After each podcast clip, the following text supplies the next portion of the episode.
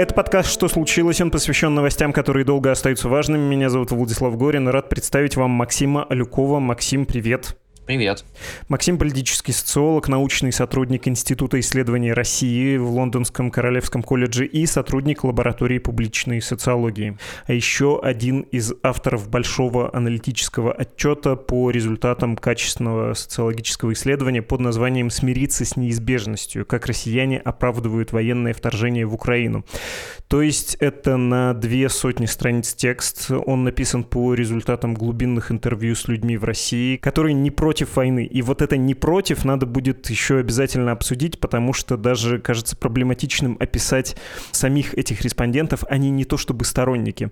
Но я ухожу чуть-чуть в сторону. Надо упомянуть, что ссылку на этот текст, на это исследование мы, конечно, оставим в описании к подкасту. А еще мне видится интересным этот разговор, потому что он как будто продолжение недавнего нашего эпизода с исследовательницей Анной Кулешовой. Она тоже проводила глубинные интервью интервью о войне с гражданами России и рассказывала, что случилось, как живут люди, которые против войны, при этом остаются в Российской Федерации, как они адаптируются к жизни в авторитарном государстве. Судя по прослушиваниям и откликам, эпизод был очень даже успешным.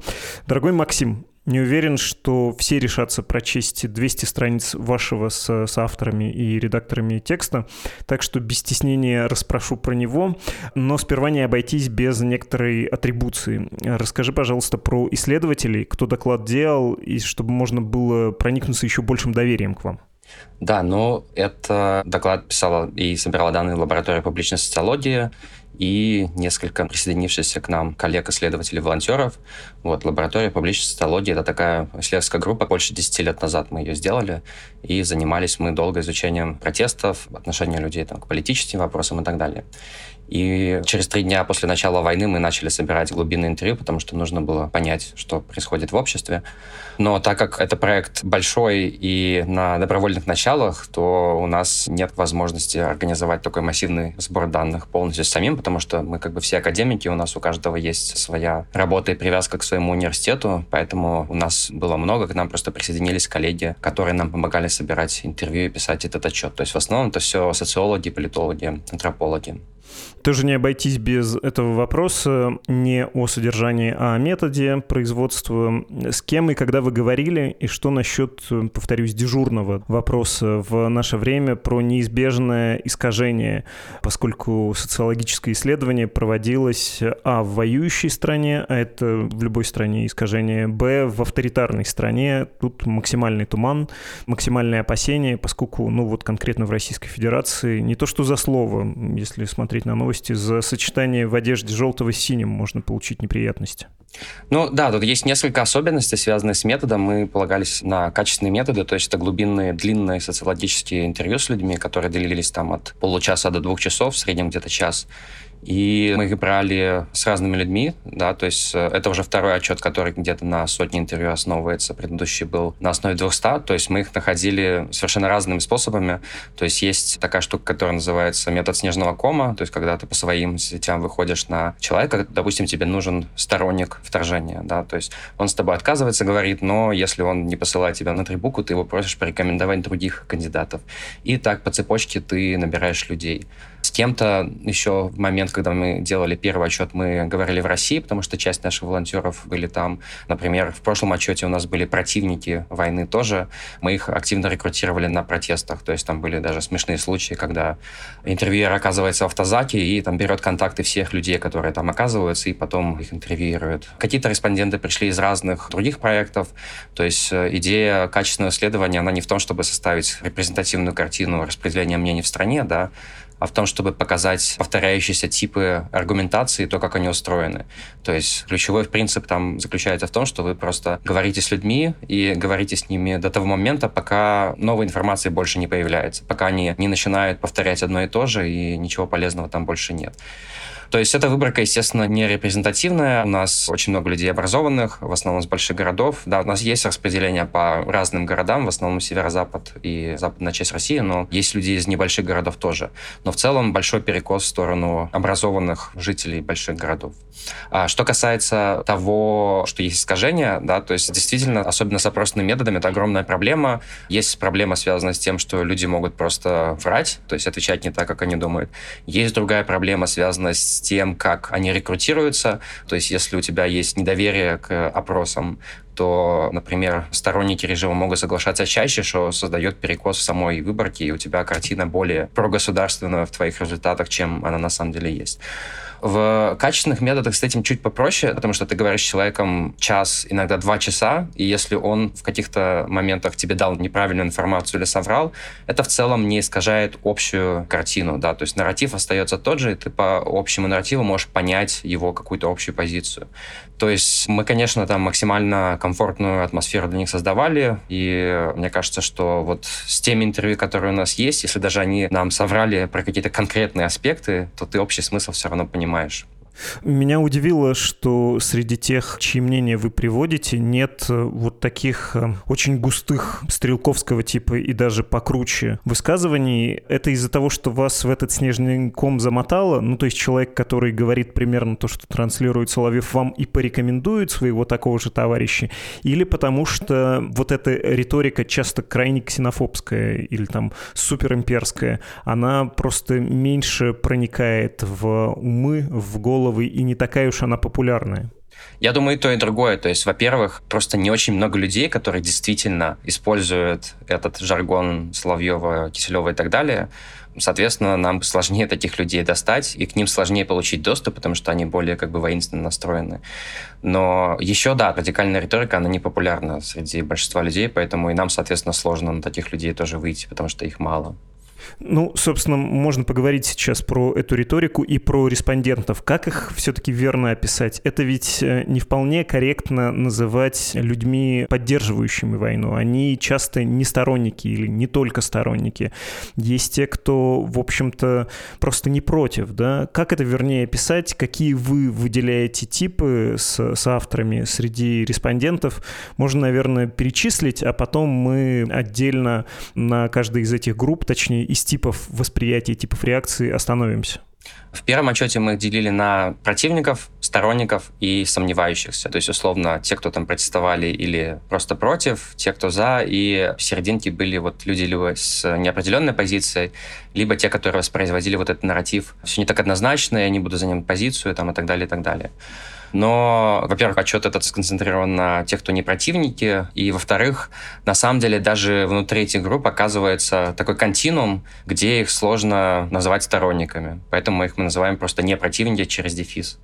Если говорить про ваши опросы, они захватили осень 2022 года и зиму 2022 года, и меня, честно говоря, удивило, я забыл, было ли это в вашем первом исследовании, про то, что для респондентов оказалось шоком то, что началась война, вот это полномасштабное, точнее, да, вторжение февраля 2022 года, равно как и для противников войны. Вот что сказал вам один из ваших респондентов, мужчина 63 года, пенсионер. У меня же тоже два дня был шок. Я же воспитан нормально, а тут мы напали на нашу братскую страну. Столько лет в одной стране жили, и вдруг мы напали. Получается, что когда в Афганистан вошли, это не совсем наше. Когда тут заходят, это еще спокойно. Но когда зашли на территорию Украины, и многоточие, собственно, из вашего отчета, можете описать этот феномен? Почему многие люди говорили, те, которые вроде и не против войны, ну нет, в 21 веке так нельзя, ну надо дипломатическим путем. То есть так говорили и молодые люди, и те, кто помнит еще вот это советское «лишь бы не было войны», да, вот это большое табу, которое во многом, кстати, Афганистан нарушил, и почему ваш респондент вспоминает Афганистан. Или там могу привести из э, кого-то поколения более молодого женщина-маркетолог, 30 лет, сказала, моя первая реакция была, я надеялась, что это все быстро закончится, это какой-то сюр, что так быть не должно, и все страны должны найти какой-то быстрый компромисс в этом всем. Короче, у меня был шок. Как так? Почему они вроде и не против войны, но оказались э, растеряны. Ну, действительно, у нас буквально есть единицы, которые считали, что она будет, и для них это не было шоком. Абсолютное подавляющее большинство — это шок, и в этом отчете, который на основе осенних данных написан, этот шок есть, но он еще больше был в тех данных, которые мы собирали весной, сразу после начала войны. То есть там сторонники, противники, сомневающиеся, неважно, для них всех это был шок, то есть они этого не ожидали, и многие говорили о разрушении картины мира. То есть не только неожиданность, да, но какие-то фундаментальные представления о жизни были поставлены под вопрос. И там действительно, если это сравнить, например, с опросными данными, да, то есть мы знаем, что там по декабрьским данным 2021 года по-моему, там 5% было за то, чтобы послать вооруженные силы России на Донбасс, и чтобы тренировать армию ЛДНР, да, то есть там 7-8 было за то, чтобы их снабжать оружием, то есть люди были даже против того, чтобы отсылать инструкторов на Донбасс, чтобы тренировать их милицию, не говоря уже о полномасштабном вторждении. То есть для всех наших респондентов это был глубокий шок. Ну, то есть мне кажется, тут э, разные вещи сказываются. Действительно, с одной стороны, это советская норма у кого-то, миру мир, никогда больше и так далее, и так далее. С другой стороны, мне кажется, часть просто современного какого-то воспитания, то есть мы считаем войну чем-то таким, что осталось в 20 веке. Это плохо, это какое-то ужасное зло. Мы это впитываем в школе, в университете, не только в России, это какой-то общестрановой контекст, мне кажется. И, конечно, война поставила под вопрос эти представления. Меня еще удивило, когда я читал это исследование, легко же впасть в соблазн и сказать, что в России есть много сторонников войны. Хорошо, ну там, не называя цифр, да, никаких э, процентов. И эти люди выступали за нее. Они являются как бы соавторами этого нападения. Но, глядя на ваши исследования, я вижу, опять же, очень похожую картину на противников войны. Они реагируют реактивно. Ну, то есть они отвечают на события, которые с ними происходят. Многие осознают осознают важность, эпохальность того, что случилось, сравнивают с развалом Советского Союза, там с афганской войной, с чеченскими войнами. При этом у вас не нашлось, кажется, ни одного человека, который сказал бы, да, правильно делаем, я всегда был за, я сам готов. Или попадались такие люди тоже? Несколько было, да, но подавляющее большинство это вот как ты их описываешь. То есть, мне кажется, наши данные, они очень хорошо еще ставят под вопрос такие категории, как поддержка и сторонники. То есть мы, когда говорим поддержка режима, например, мы часто думаем о том, что ну, вот у людей есть, например, какие-то идеологические или экономические преференции, они вот совпадают с тем, что дает режим, с каким-то месседжем официальным и так далее. Да, то есть мы очень хорошо показываем, что вот эта так называемая поддержка, это некоторый такой сложный психологический процесс. Часто говорят, особенно Западе, что вот э, в России все ура-патриоты, есть активная поддержка. Другие говорят, нет, наоборот, есть маленькая группа, которая поддержит активно, и большая пассивная группа, которой все равно. Мы показываем, что на самом деле и пассивная группа, она отчасти активная, в том смысле, что люди они активно изобретают себе оправдания для войны, и это является результатом сложного противоречия, с которым они сталкиваются. То есть, с одной стороны, у них есть представление усвоенной социализации, в том числе советского опыта, что война — это плохо. Потом государство их начинает войну, и более того, требует от них поддержать эту войну, и у них э, рождается противоречие между их представлением о себе как о хороших, нормальных людях, которые войну поддержать не могут, и действиями государства, которое ее ведет. И тут ее нужно решить, это противоречие, и они начинают искать какие-то оправдания. Какие-то они изобретают сами, то есть говорят о том, что война — это стихийное бедствие, мы ничего не можем сделать. Какие-то они заимствуют из пропаганды, и пропаганда здесь тоже становится... Мы понимаем, что это не совсем нечто, что обманывает людей и зомбирует. Да, это скорее набор клише, которые можно выбрать для того, чтобы в себе вот это противоречие разрешить. И в этом смысле поддержка — это как бы не совпадение по каким-то идеологическим критериям нарратива режима и преференции людей. Это активный способ найти оправдание для войны, для того, чтобы в своих глазах сохранить собственный моральный облик. Вот как-то так. Ну, это, в общем, тоже адаптация, как и у противников войны. Есть большое государство, которое без тебя все решает, ты тут никто. И ты, ну, хочешь ищи объяснение, почему ты против, и что-то предпринимай, и с кем-то разговаривай. Или говоришь, что я вот по этим же причинам, ну, в общем, по похожему механизму за. Такая немножко мелодрама. Вот герой мелодрамы, он же ничего не может делать, да, жестокие обстоятельства мотают его как какую-нибудь несчастную девицу бальзаковскую, а она может только страдать. Ну, то есть патриоты, они тоже, оказывается, не могут встать под знамя. В каком-то смысле да, потому что все же находятся они в авторитарном контексте, где они не дураки, они понимают, что особо повлиять на курс государства и жизнь вокруг них, социально-политическую, ну нельзя. То есть это известная вещь. Соответственно, тут уже начинают работать э, какие-то психологические законы, тебе нужно этот конфликт разрешить. Одним способом его разрешить было бы что-то сделать, да, чтобы от него избавиться, но так как ты не можешь этого сделать, ты по каким-то базовым теориям социальной психологии начинаешь менять свое мнение о окружающей реальности. То есть, да, это очень похоже на мелодраму, то есть это какая-то сила событий, которую ты не контролируешь, и ты вынужден подстраивать свое мировоззрение, позиции, мнение под окружающие обстоятельства для того, чтобы просто не сойти с ума.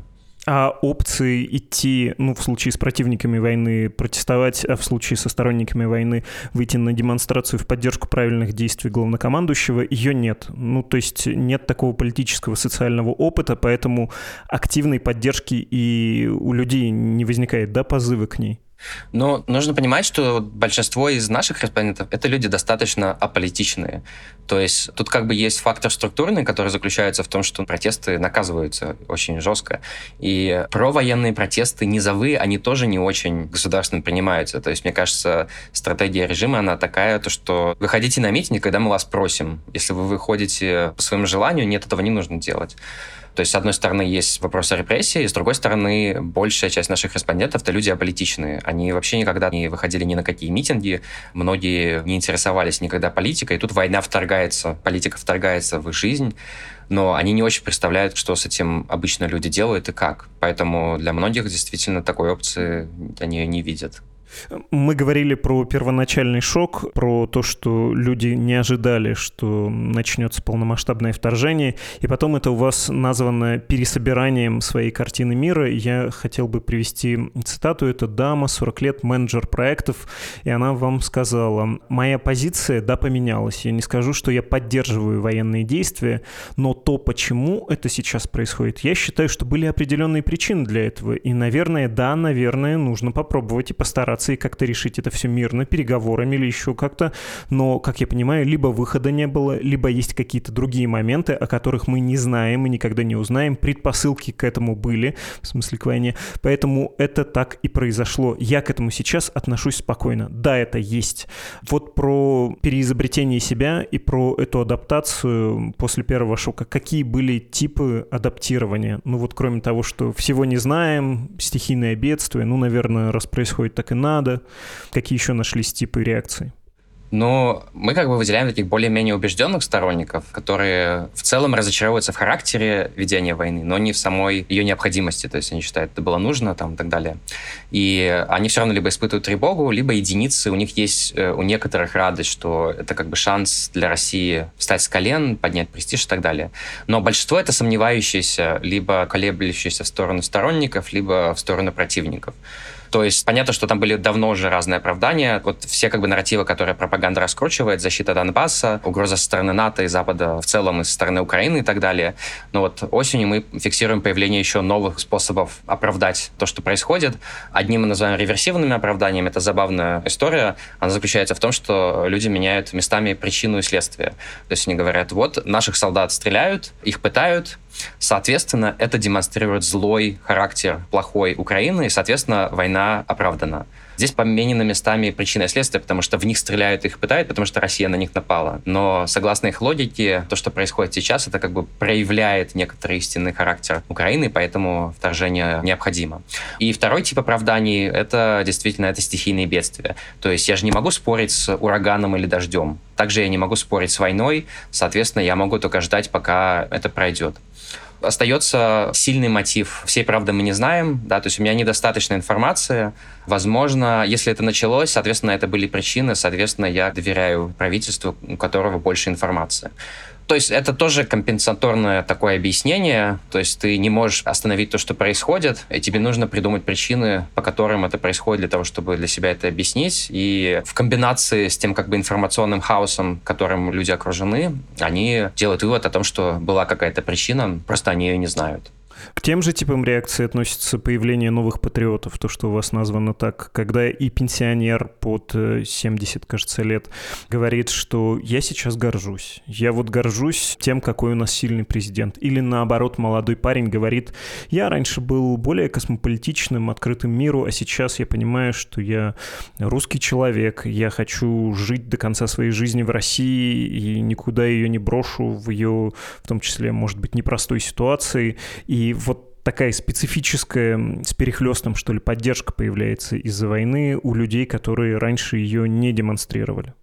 Да, да, это вот э, тоже интересный такой тип. По сути, как бы эта риторика является следствием пересечения, с одной стороны, вот этого бессилия и невовлеченности, с другой стороны, мне кажется, отчасти это следствие информационного пространства, где нам все время говорят, что ничему доверять нельзя, это все фейки, дезинформация. То есть эти люди, они как бы особо ничего не поддерживали, и они считают, что они тоже какой-то правды не знают, но для того, чтобы для себя найти какую-то стабильность, они начинают цепляться за то, что им понятно.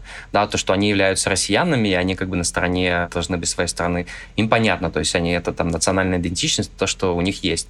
То есть непонятно, можно ли доверять новостям или нет, или каким-то альтернативным источникам информации. Особенно, когда все со всех сторон говорят, что все пропаганда. Но хотя бы тот факт, что я родился в России, я русский, это моя страна, я как бы знаю, да, и я начинаю к этому как бы откатываться. И их пугает э, поражение, то есть им все это не нравится, но им кажется, что поражение России будет хуже, чем все остальные варианты. И поэтому они начинают откатываться к такому неофициальному, низовому эмоциональному патриотизму, я бы сказал. В том числе звучит, что, ну, может быть, война и неправильно, но все вокруг нас объединились. Тоже немножко реверсивная логика. Не объединились бы, наверное, если бы не началась война. Или, ну вот, все против нас, и что же нам делать? Мы должны защищать свои интересы, свой суверенитет. Это все звучит, и такое сплочение против флага, я это могу понять. Угроза, что люди, которые выступают против войны, силы, выступающие против войны, страны, выступающие против войны, за эту войну тебя накажут, а ты как будто бы ни при чем, но я же не решал. Это очень понятные эмоции. Тут я понимаю, почему люди так реагируют. Но у вас э, был парень, 22-летний программист, который вам сказал в октябре 22 года следующее про Крымский мост, что мы понимаем, что этот удар — это не просто сломать мост или инфраструктуру, это, грубо говоря, плевок или удар перчаткой, так скажем, по лицу Путина, потому что это же все-таки символ в любом случае. И вот мне интересно было, стерпят ли, и оказывается, что не стерпели. И вот здесь, на самом деле, я подумал, что вот это вот правильно, сделали, что не стерпели. А я вот его логику не понимаю. Ему-то какое дело до какой-то гордости Путина? Он своими делами занимается. Ты понимаешь вот эту логику? Почему для многих не безразлично, сохранит ли страна лицо, сохранит ли Путин какую-то свою гордость? В чем тут э, глубокая эмоциональная связь? Это вопрос человеческого достоинства, да, то есть в чем в том числе эффективность российской пропаганды, то, что она к этому вопросу постоянно апеллировала, апеллирует и будет апеллировать. То есть вот начиная со всего этого нарратива про 90-е, нас, значит, Запад поставил на колени, Путин подается как человек, который нас с этих колен поднял и обратно на мировую арену вывел.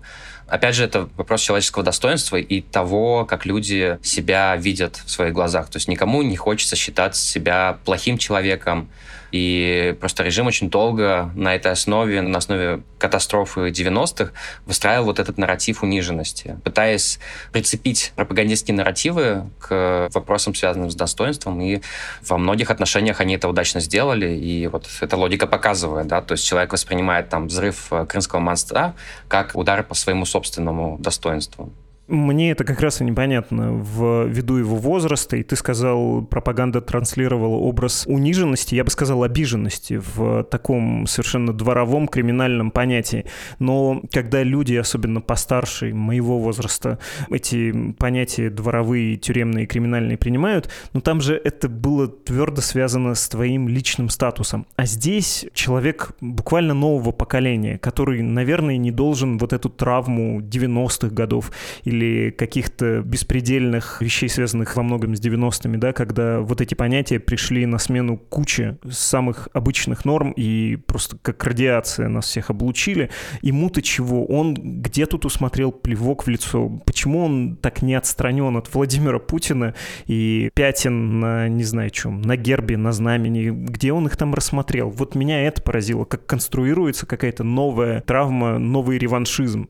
Ну, тут нужно понимать, что это не только что-то, что было в 90-х, и там и осталось. И время проходит, оно устаревает и исчезает. Это конструкция, которая воспроизводится постоянно и повторяется на вот в этой как бы очень массивной пропагандистской экосистеме. Да? То есть это не только телевизор, это не только Соловьев, это там куча телеграм-каналов, это СМИ, YouTube-каналы. Да? То есть есть миллион платформ, каждая из которых там заточена под свою аудиторию целевую, и в каждой какие-то кусочки этого нарратива воспроизводятся.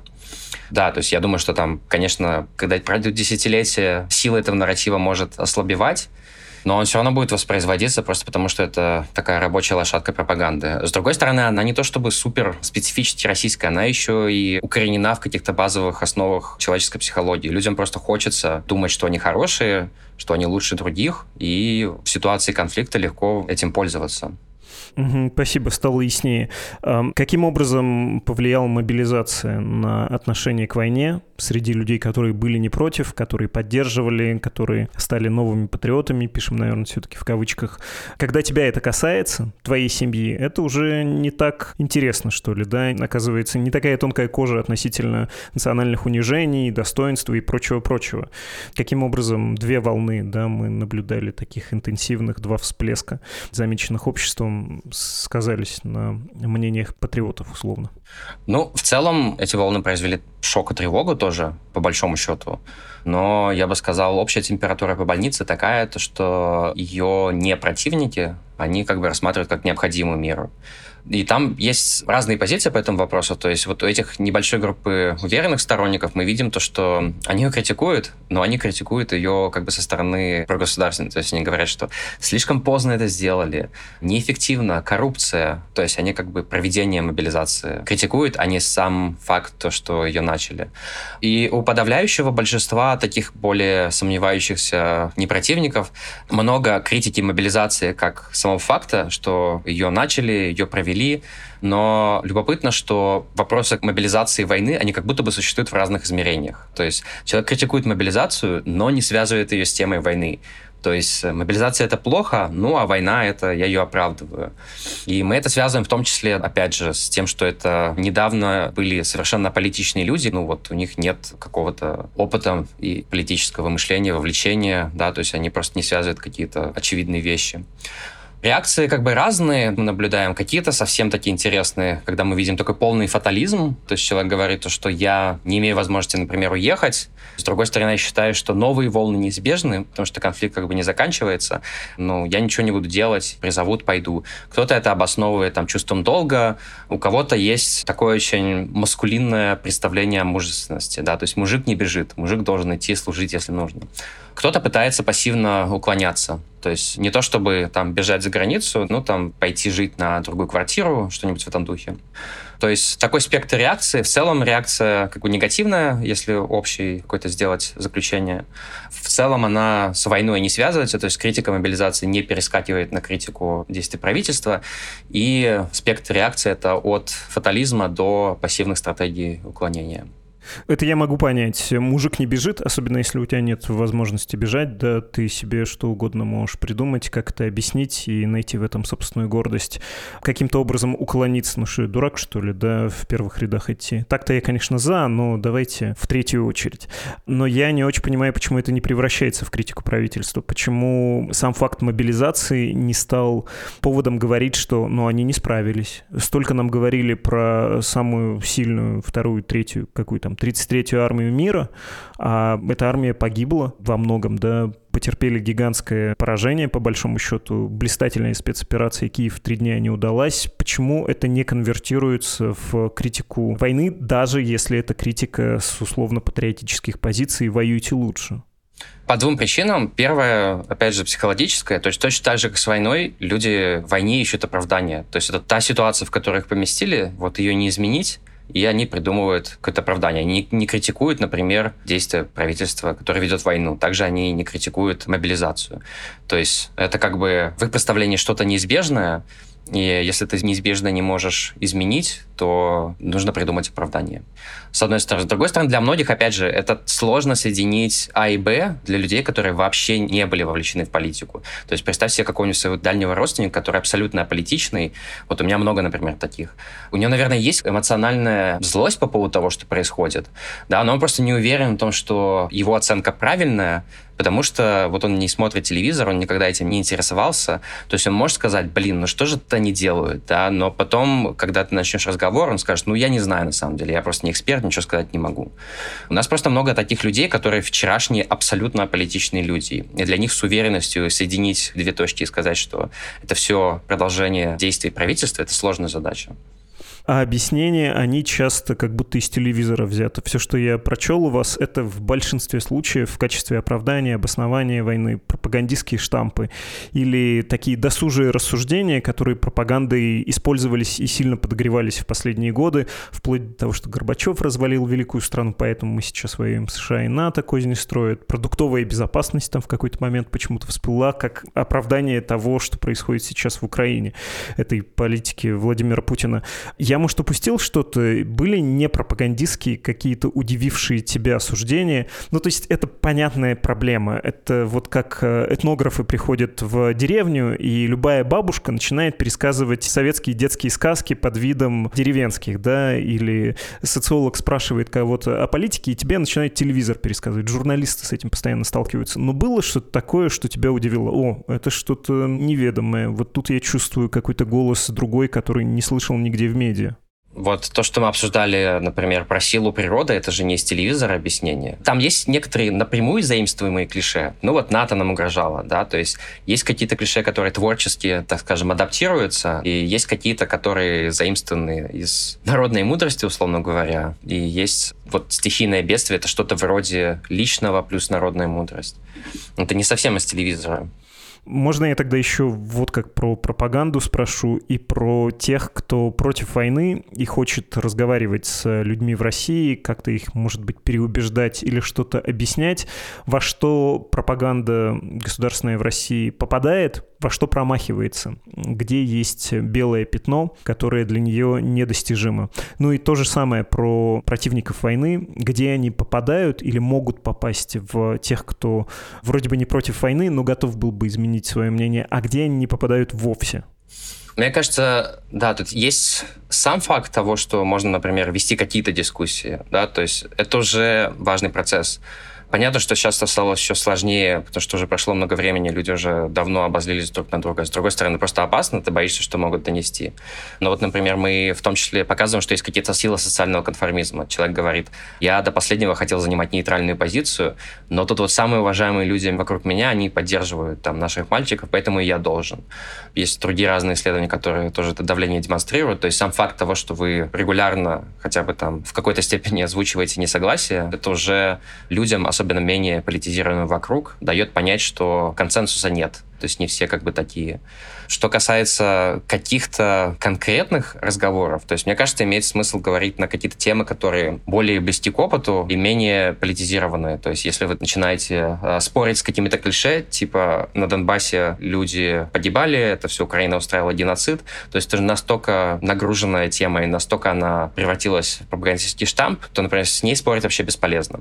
Как и по, мне кажется, многим политическим вопросам, типа там НАТО и прочее прочее. То есть какие-то более практические вещи, которые с личным опытом резонируют. То есть мобилизация, падение роста экономического. Ну, то есть мы знаем, что это действительно то, чего Кремль как бы опасается. Вот в каждой методичке мы видим, что нужно больше говорить про то, что мы в России поднимаем экономику, и меньше говорить про то, что мы вливаем миллиарды в реконструкцию новых территорий. Есть ли что-то, где ты увидел разговор о будущем? Понятно, что вы говорили о текущей ситуации, но сложилась ли у тебя картина, что люди, отвечавшие на вопросы о войне, имеют представление о том, как все это должно закончиться, победой, не победой, и чего они от этого будущего ждут, потому что весь наш разговор, в общем-то, был про очень большую тревожность и про очень понятное чувство адаптации, конформизма, попытки подстроиться под э, которой ты не можешь управлять, но так мы тоже устроены, что хочется нам завтра заглядывать и желательно надеяться, что там будет что-то хорошее. Ну, это, кстати, важный вопрос. То есть, мне кажется, наши данные демонстрируют, что там есть большой запрос на какой-то более демократический образ будущего. А режим абсолютно не способен предоставить. То есть, пропаганда повторяет одно и то же. Там денацификация какая-нибудь ерунда, да. То есть, там нет ничего про нормальное, стабильное, мирное, демократическое будущее.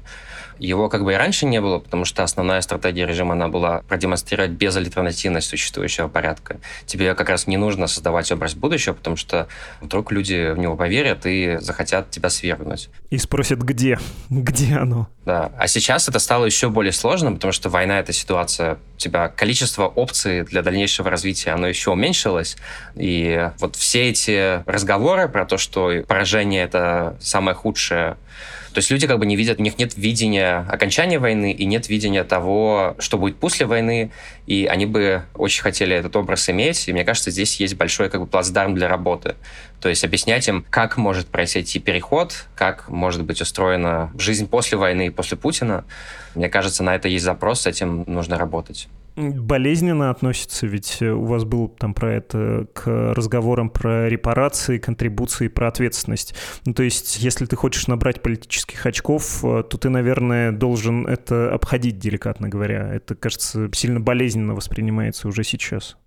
Да, но репарации и ответственность, они воспринимаются болезненно, но это в том числе вопрос того, как мы их фреймируем, того, как мы их э, описываем и как мы о них говорим. Ну вот вопрос с санкциями, да, например. Вопрос санкций, начиная с 2014 года, пропаганда моментально превратила вот в этот вопрос обиженности. То есть не то чтобы это экономическая мера, а нас поставили в угол. То есть нас наказали как маленьких детей. И, соответственно, это сразу резонирует с вопросом достоинства, и у людей, естественно, психологическая реакция. Я не буду ничего делать. Ну и черт с этими санкциями мы переживем и так далее, и так далее. То есть, мне кажется, особенно там, не знаю, где-то в социальных сетях, как обсуждаются вопросы ответственности и репарации, они часто обсуждаются достаточно воинственно. Это естественным образом воспринимается аудиториями как попытка их в чем-то обвинить, унизить и так далее. То есть, мне кажется, просто можно найти более гуманные и грамотные способы разговора об этом. То есть, например, вопрос ответственности не обязательно обсуждать в личном ключе. Россия ведет эту войну, ты как бы россиянин, соответственно, ты виноват, мы тебя будем наказывать. Можно об этом совершенно по-другому говорить, не знаю. Ты можешь осознать, что ты часть этого, у тебя как бы есть выбор. Тот факт, что ты ответственный, это не значит, что мы тебя будем наказывать, да, то есть э, это в том числе значит, что ты как бы должен сделать выбор, а сейчас начать действовать. Вопрос об ответственности, вопрос о действии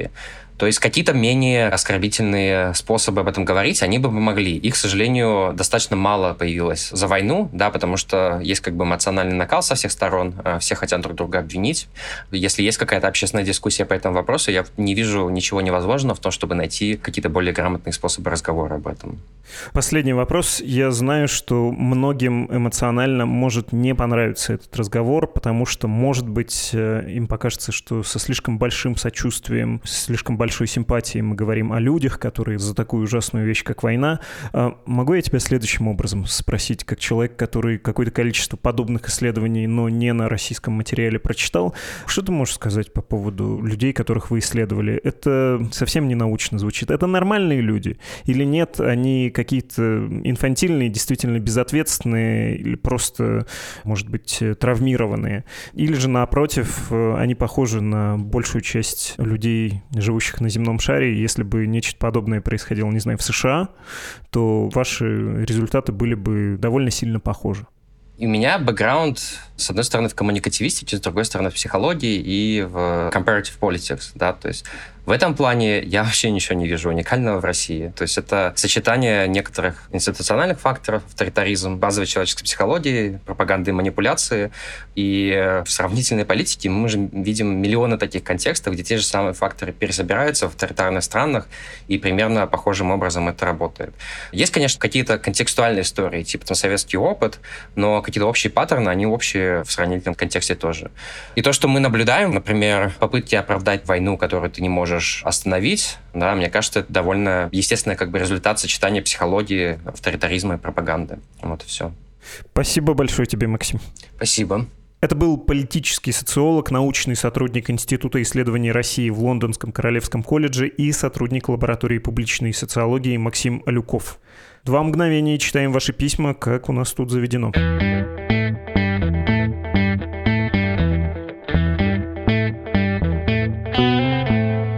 Так, на прощание я открываю нашу электронную почту. Адрес нашего ящика подкаст собакамедуза.io. Пишите, если у вас возникли мысли или какие-то поправки. Нам написал Виталий. Здравствуйте, хочу предложить тему для подкаста «Цели войны в Украине». Подобная тема уже, конечно, обсуждалась и даже неоднократно, но недавнее заявление Пескова о том, что цели частично выполнены, но не все, по-моему, хороший повод обсудить это снова и позволю себе высказать ряд своих суждений на эту тему как обоснование моего предложения. То, что цели войны не конкретизированы специализированное и мало понятное еще меньшему количеству людей известно, уже стало своего рода штампом, и об этом как-то перестали серьезно говорить и обсуждать. Таким же штампом стало мнение, что цели менялись по ходу войны и происходит их минимизация с учетом военной ситуации. И дальше вы рассуждаете о реванше за СССР, о смене целей, о Западе. Ну, раз вам так важно, то я бы, во-первых, посоветовал не обращать внимания на то, что говорит Песков. Это все-таки слова, это какая-то дымовая завеса. Ну и вообще не уверен, что нужно интересоваться, что там в голове у грабителя или насильника или маньяка, но раз вам интересно, рискну поделиться своим мнением. Я бы разделил вообще-то цели на тактические и стратегические. Тактические сейчас, как мне представляется, для Путина и Российской Федерации в том, чтобы закончить войну. Звучит странно, но в целом я придерживаюсь такой точки зрения, что даже не с какими-то там гарантиями не присутствия НАТО у границ, то есть на территории Украины, не с каким-то признанием территориальных приобретений в границах таких-то областей, а вот просто замораживание конфликта, потому что все работает сейчас против Кремля и Владимира Путина. Штамп даже такой есть, что нужно то, что можно объявить победой. А объявить победой можно что угодно. Но для того, чтобы победу, собственно, провозгласить, нужно хотя бы перемирие, а потом можно заниматься выборами 24 года или чем им там хочется. Это ведь в целом удобно. Можно, во-первых, взять себе передышку, а во-вторых, разморозить конфликт, если потребуется. Или если не потребуется, не делать этого, ждать, как с Грузией у моря погоды. Ну, не захватили Киев и весь Восток, как Крым в свое время за несколько дней. Ну и ладно. По убитым, что ли, они будут плакать? Какая-то месть у них есть в качестве резонов? Сомневаюсь. Насчет э, стратегии, тут, мне кажется, цель достигнута. Уже была достигнута, в общем, в первые часы после начала вторжения. Она состоит в укреплении личной власти Владимира Путина. Он это сделал. Не знаю, временно, не временно, на его век, может, и хватит. В миссию Путина ни в какую я не верю, никакой СССР он восстановить, на мой взгляд, не хочет. Историческую Россию тоже. Ни о ком, включая русский народ, не печется, иначе иначе не относился бы к нему так безжалостно. Это у него такая горилья, что ли, логика. Он хочет превалировать внутри группы. Конкуренция с другими группами горил, конечно, тоже возможно, а он всех остальных, поверьте, считает за кого-то типа конкурирующих горилловых стай. Но в целом идти с ними воевать, бороться нужно тоже ради утверждения своего личного первенства в родной иерархии. Если для этого нужно отдать полстраны кому угодно, ну, отдаст, не заплачет. Надо превратить в щепки соседнюю страну, тоже можно. Так, разболтался я, кажется, но это вы подтолкнули меня своей общей темой. Другое письмо. Пожалуйста, убедите Дмитрия Кузнеца называть ВКС России верно, воздушно-космические силы, а не военно-космические. А то, когда Дмитрий нигде в сложных вещах не путается и все называет корректно, а тут вдруг военно-космические, то это сильно режет слух. Мне не режет, честно скажу, я даже не замечал, но вы правы, конечно, будем считать это оговоркой. В следующий раз Дима поправлю. Он, безусловно, знает, что ВКС это воздушно-космические.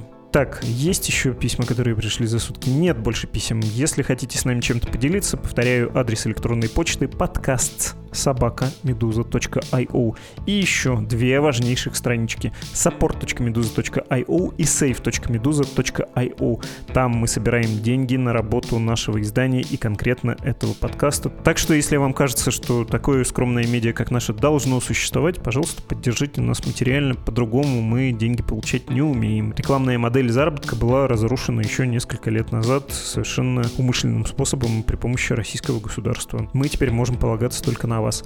Ну и, как всегда, напоминаю под конец, что это был подкаст «Что случилось?», посвященный новостям, которые долго остаются важными. До встречи.